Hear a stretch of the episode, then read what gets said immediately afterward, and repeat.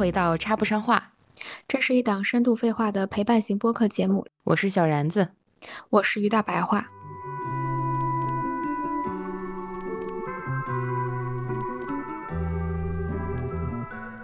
就我，我现在是觉得说有一个人在旁边告诉你加油这件事儿很重要。哦，就是鼓励和激励的作用。对，就我还是挺需要的，因为当时我攀岩的时候，就是最开始学攀岩的时候，有一个攀岩很厉害的朋友，然后他就。每天就是会教我，然后会告诉我该怎么爬，然后他就会跟我讲说，这个你一定可以上去。然后他这么告诉我的时候，我就觉得，嗯，我一定可以上去。然后包括那些看起来特别危险的那种动作，就是我感觉我上去以后都在发抖，然后的那种，然后我都过去了。然后最近他他不在北京了，然后我就。变得特别害怕，就是没有一个 人正向的激励我的。就是我现在那个严管的那个风气，就是有一个特别厉害的一个师傅，然后他就会跟我说我哪儿做的不好，然后就跟我讲说你应该就是怎么做怎么做怎么做，然后说你不要怎么做怎么做怎么做。就是他对我的更多是那种严厉的严厉的指教，对对对，严厉的指教，以至于我就特别害怕，你知道吧？就我觉得我上不去，我很蠢。而且我我为什么这么怂？就是为什么不敢出手？然后对，所以我就感觉正向的激励很重要。就是我特别需要一个人突然跟我说，这个你一定可以上去。因为当时我那个朋友就是，就是基本我从 V 一到 V 二都是他手把手带我上去的。他就会给我爬，然后像给我展示，就比如说我这个身高用哪个姿势比较好，然后他会帮我想，然后而且他有的时候会带我去就是排尝试一些比较难的，然后大家都会去，因为大家水平就是我们当时有一部分人水平是差不多的，然后他就他就会带着我们这一一帮人去试那些线。然后大家会，比如说大家都会卡在这儿，然后如果你过去了，你就会觉得自己特别特牛逼，然后再再去过下一个，然后就发现自己就是能过一些比较比较厉、比较难的难度。嗯，对。哎，你们这个朋友是什么兴趣小组认识的吗？我觉得他好专业呀。就是呃，山鹰社的，就是就就是山鹰社的。对，然后他们就是有那个攀岩班，然后他当时就是那个攀岩班的老师，但是他就是一个大四还是大五的一个学生。而且他是属于鼓励型的人，对他特别鼓励型，而且他他他脾气特别好，就是一般人可能呃不是特别喜欢教那些初学者，对对对比较浪费时间嘛，然后可能更喜欢自己磕一些线，但是他就会特别耐心，而且我我一直在严管，就只要他在我就一直叫他，一直叫他，然后他就特别耐心的给我讲，然后告诉我该怎么去握那个点，然后该怎么。怎么爬？就是我现在那个严管那个那些师傅也会，但是他们可能就比较严厉，就说你怎么就是那样的，你知道吧？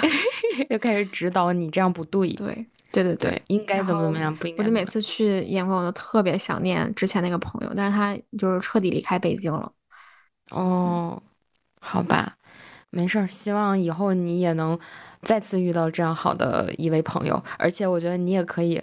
也许哦，在未来你慢慢慢慢变成一个老手以后，可能你也会变成这样的一个角色。对，嗯，对，把这份鼓励和激励传递下去。我我也觉得，就是鼓励和激励这件事情很重要。因为我刚才想了想，在我人生中有两个时刻给我留下了很深的印象，然后他们都来自于呃一一个负向的反馈，嗯，然后也是都是关于一些未来的。对于未来的规划和和期许的一个事情，一个主题吧。对，第一件事就是我高中的时候，因为我高中英语成绩非常好，然后就很擅长语言类的学习，但是我语文又一般，就是 对，但是就只是英语英语这这这一科非常好。然后我就在想，我未来如果上大学以后，我要是报呃一些专业的话，我有考虑过，比如说。英英语这个专业，以及就是类似的这种语言类的方向，但是我有一个嗯很挺好的朋友，就是他学习成绩也特别好，人非常聪明，他就是那种跟我比较呃不一样，因为他是属于数学好的那种人，就是他嗯他他理科思维很强，然后他就有一天跟我讲说说英语只英语只是一个工具而已，然后那一刻。我就觉得我对未来的幻想和期望就是被一盆冷水浇灭了，你知道吗？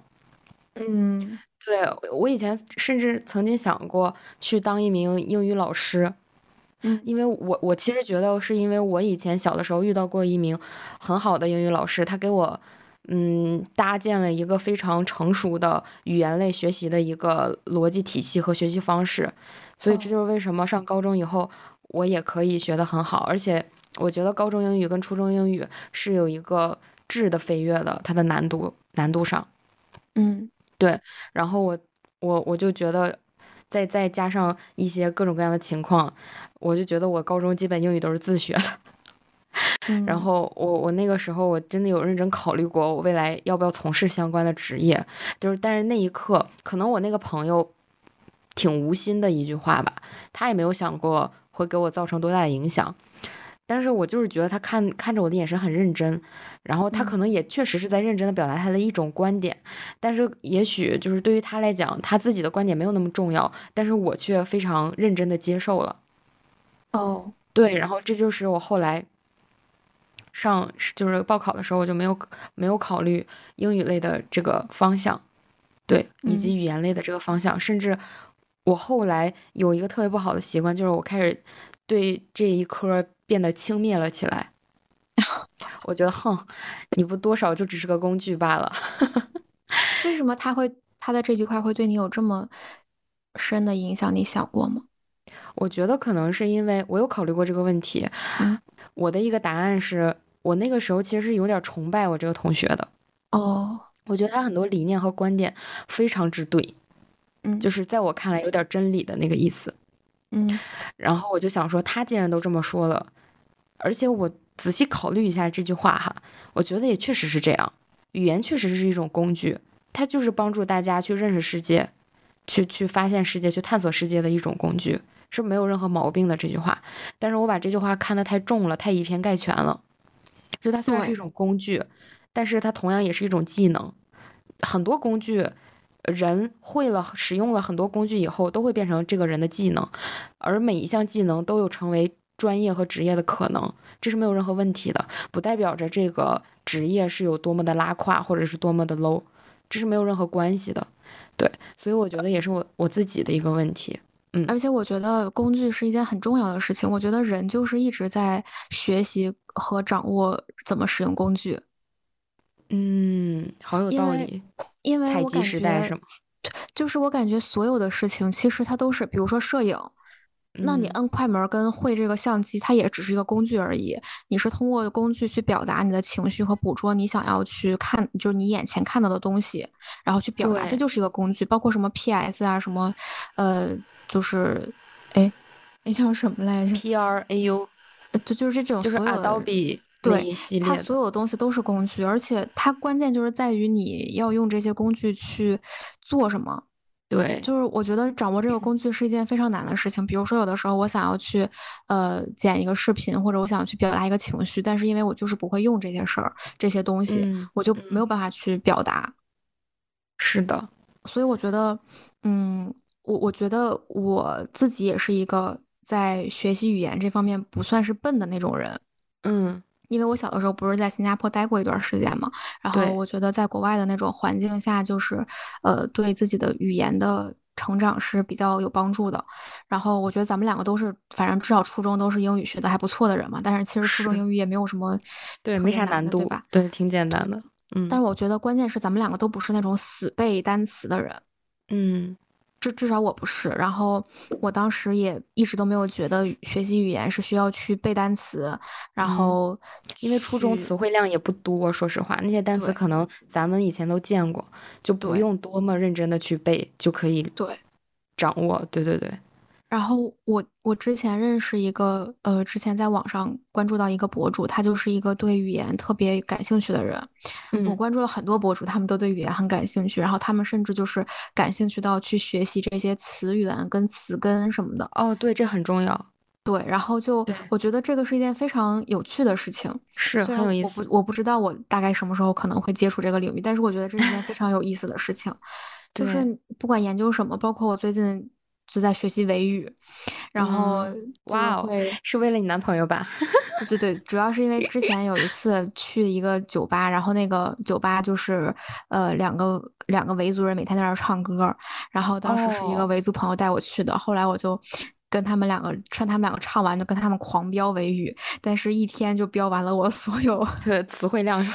对，所有会说的全说完了，然后我就回来开始每天积累一点点，然后争取下一次去的时候跟他们可以再多聊两句，对，然后。你这件事提醒了我，就是我之前也特别特别认真的有考虑过系统的学一下上海话，因为我的很多本地的同事，他们经常会说唠着唠着嗑，突然变成了切换成上海话，然后就变成一个外星语言，哦，是真的是听都听不懂，就是跟维语似的，就是它就像另一种语言一样，在口语上，对对对，然后我就觉得。哇，好酷啊这件事儿 因为我觉得东北话就是全世界呃全中国都能听懂。对，我觉得东北话其实挺吃亏的，因为如果你小的时候学习过两个正常的语言，嗯，你其实对于语言的把握会比我们只学一种普通话要把握的多一点儿。对，所以我就觉得就是，就是我觉得我的语言类型的储备有点拉胯，我就特别想学上海话，而且我特别有意思的一点是，上海人是这样的，就是。呃，他要是偶尔标出来一些上海话，你能搭上茬，或者是你哪怕不回上海话，但是你表示你这句话听懂了，然后跟他，嗯，用普通话回他之后，他还会继续跟你说上海话，嗯，就很很有意思。然后最搞笑的有一次我打车，其实那个师傅刚开始用上海话说了一个什么，我没有完全的理解，但是我听到了重点，然后我就大概理解他这句话是什么意思，猜到了，然后我就跟他。用普通话回答了一下，然后接下来就说了一串我根本听不懂的东西，然后然后我就沉默，然后 然后师傅好像大概知道了我我我没有理解他的意思，然后他就切换回了普通话跟我跟我说，对，嗯，就很好笑，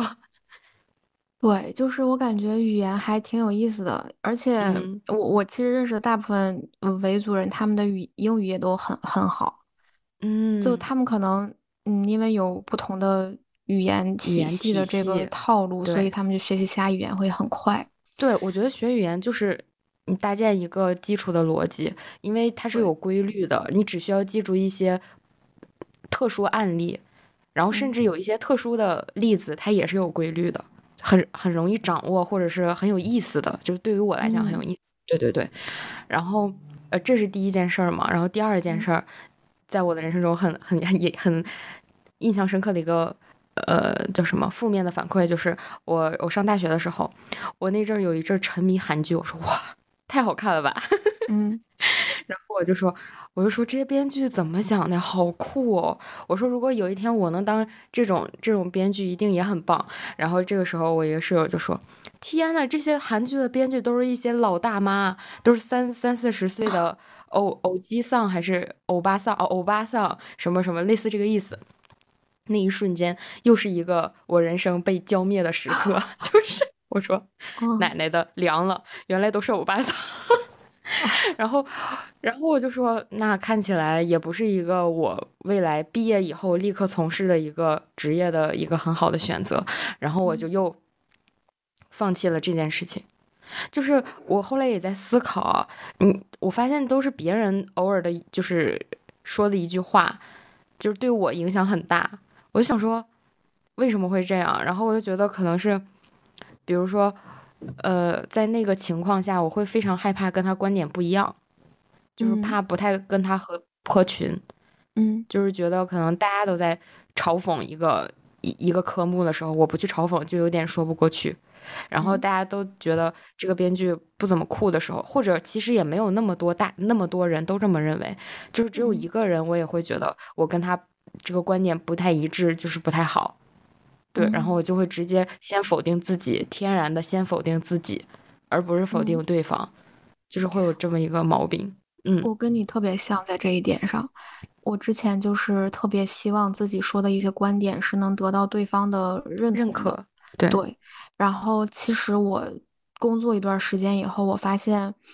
嗯，可能我喜欢的那种人是有非常明确的自己的一个观点的，是不管他这个观点是对还是错，他就非常坚信自己的这个观点，而且而且非常能擅长于跟你去争辩，然后以维护自己的这个观点。包括我开会的时候，有的时候就是 A 说了一句话，然后觉得嗯说的好对，然后 B 也说句哇说的也很对，对对对。然后他们两个其实他们的想法是不太一致的，但是我就是觉得他们每个人说的都有自己的道理，然后我也。因为我之前就是那种很墙头草，你知道吧？就是，呃，可能之前成长的环境呀，包括实习的环境，就是你不不太允许你有自己的想法，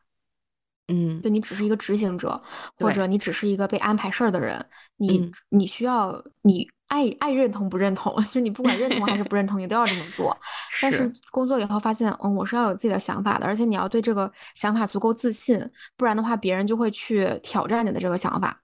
如果你自己都不认同自己，但别人一挑战你，你就站不住脚了。对，然后我就最近就觉得说，嗯，其实是没有必要去得到别人的认同，而且我发现就是很难得到人，基本很难得到所有人的认同。对，而且你的也不可能，就哪怕是一个非常认同你的人，你的所有的观点，他也肯定是有不同意的意见的。对，对的，我觉得也是。而且再一个就是。嗯，我觉得自己很重要。我觉得你自己内心足够强大，然后足够自洽的话，是不会轻易被别人撼动的。就是，而且这个不被别人撼动，不代表我们很很很刚愎自用，就是不是不去认可其他人的观点或者其他人的想法。我其实觉得恰恰相反，咱俩这种人很很很海纳百川，就是很容易找到。共情点，或者是找到就是某一种观点它合理的地方，嗯，对，就是我我觉得就是还挺辩证的，咱俩，所以这种情况下，我觉得反而还还会丰富我们的一些想法，然后以及嗯，对，以及我觉我不认同你，你是个墙头草，我觉得你你当时只是 get 到了它合理的地方，你只是觉得它合理。就是，嗯，但是你会觉得自己认为它合理，就会跟这个，呃，持这个观点的人站一站一队，但就是。我觉得我是一个比较，怎么讲呢？就我小的时候是一个比较害怕反对别人的人，就是不敢对别人提出反对意见，所以就会下意识的觉得，如果他跟我说的不一样，那我要从我自己身上先找我问题，我的问题。嗯，就是我，我是一个这样的人，然后就对对对，然后就导致说有很多问题的时候，呃，其实我是不太敢表达自己的，嗯嗯嗯，但是这一点其实，在。社会上或者说在更广阔的世界里是不太有利于我们的，对，而且因为不会有人看到你，对，而且也也不利于别人去更好的了解你，对对，就是大家也想知道你在想什么，是的。这个就是我大学跟你沟通，对对，这就是我大学的时候就被那个 说编剧都是欧巴桑的那个朋友，他他给我的一个启发，他就觉得我其实有挺多想法，但我不说。是的，就我觉得一个好的沟通是 A 跟 B 两个人，他们都有自己的想法，然后他们这个想法不断的碰撞，然后对。不断的去放放。就是不断的去碰撞出新的火花这样的，而不是说 A 有一个。观点，然后 B 完全倾听并表示认同，那 A 就没有开就不会很开心跟你聊天，因为他觉得没有什么意思，就是只是在输出而已。嗯，而且也不是说持不同观点就必然会辩论，因为对我们没有必要去说服对方，或者说被对方说服，就是它不是一个结果导向的事情。我觉得探讨观点就是一个我们去。经历过程，就像你说，碰撞出新的火花，然后彼此丰富彼此的观点。对，而且我觉得其实是很多事情是没有对错的。比如说，我是一个敏感的人，他是一个非常钝感的人，其实这两种没有，甚至没有好坏之分。是的，就是敏感的人，他可能会，比如说，呃，就是有的时候会想很多，然后有的时候会不自信或者怎么样的，就是，但他更多的时候也会，就是比常人更能体察到对方的一个情绪，然后或者去感知到一些事情的细节的问题，就是他更多的可能是怎么样去利用好你的这个特质，而不是说一定要变成一个很钝感的人。没错，就是辩证的看待嘛。嗯，而且我觉得每一每一种优势。它都可能是你的劣势，就是在你发现并合理的运用它之前。嗯，对，就是它都是一个可以互相转化的过程。另一个就是我觉得，就是还是老生常谈的那个、那个、那个事情，就是内向究竟是一个缺点，还是一个只是一个中性的性格呢？嗯嗯，我觉得是中性的。我也觉得它只是一种性格，而不是一个缺点。但是在对，但是在当代的一些，比如说职场上，或者是一些什么场合里，大家会天然的认为内向是一种缺陷。对，但其实并不是这样。对，而且就是比如说，呃，其实我是一个内向的人，就是我我对内向都是 I 开头的。对对对，我对内向的定义不是说我不敢跟人说话还是什么的，我对于内向的定义是，呃，你的能量是来自于自己还是来自于外界？嗯，它不是自闭。对，就是我需要，比如说周末我需要自己待着，然后自己给自己充电。对，就是我也一定要有自己的时间，我是一个这样的人。对，然后外向的人呢，就是那种。特别喜欢跟朋友待在一起，就是恨不得天天找朋友出去 玩。他们跟朋友在出去玩特别开心，然后就一天不出去玩就特别难受的那种人。然后我我其实呃，就包括很多人会说内向的人他是做不了对外或者沟通很多的工作的。其实我对这一点是非常不认同的，因为我觉得工作的能力是。呃，有一部分是天生的，有一部分是后天习得的。习得，对，就是你怎么跟人沟通，然后你怎么聊天，然后你怎么去，比如说拜访客户，这些东西都是一些有工作的技巧在的。对，而且这个跟你是什么样性格的人是完全没有关系的。我工作是为了赚钱，混口饭吃，是为了提 升我的工作能力，然后去提高自己的价值，而不是说我因为是一个内向的人，所以我只能躲在电脑后面，或者我只能做一个中后台。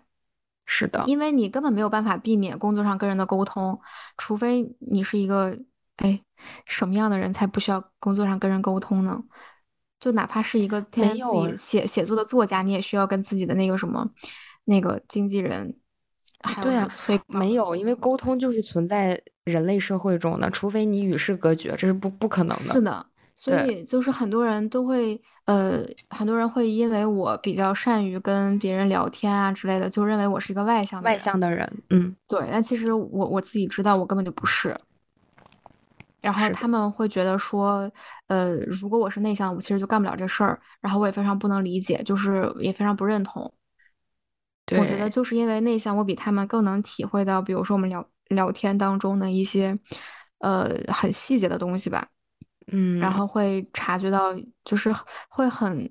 就是有一种天然的可以察觉到对方的情绪的一个能力。嗯，比如说对方是否此时有点尴尬？对对对对对，是不是现在的气氛有一些冷场了？就是这些都能很直观的感受到。对，而且我觉得这个从小就有嘛。然后你小的时候就会，呃，我就很害怕冷场，然后或者很害怕尴尬，所以我就会小的时候就会去努力攒一些话题，以备于。大家尴尬的时候，然后可以讲，以备不时之需。对，然后这一点就是在现在也挺挺挺好用的，就是 因为大家聊天都是会有一些比较尴尬的，就是它会有，它是一个波动型的过程，对，它不是一直会持续热聊或者是热火朝天这种情况，它肯定会有一一部分稍微场子冷下来的时候，就是大家也需要喘口气儿。其实，对对，嗯，但是长时间的冷场会让人觉得有些。不不自在吧？我觉得会让我觉得不自在。嗯，是的，手机就是个好东西，这种时候就掏出手机。嗯，对。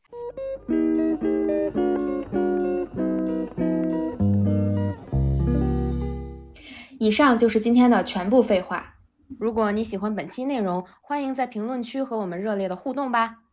欢迎大家关注、订阅、转发。我们下期见，拜拜。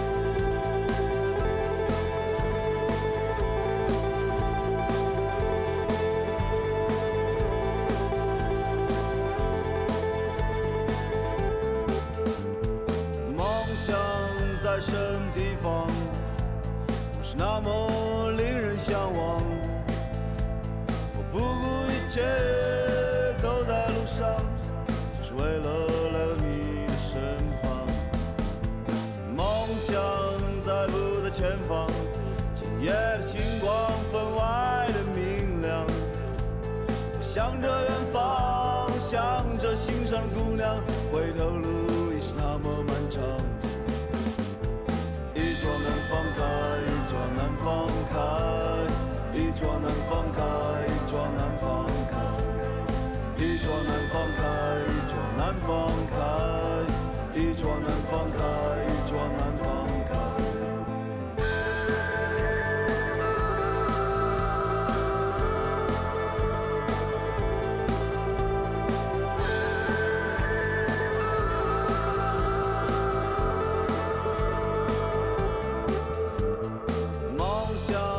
在什么地方？滚动的车轮滚动着年华，我再也不愿沉醉，不能入睡，要继续还是要去面对？梦想在不在前方？黎明的曙光已微微照亮，我似曾闻见鲜花在身旁，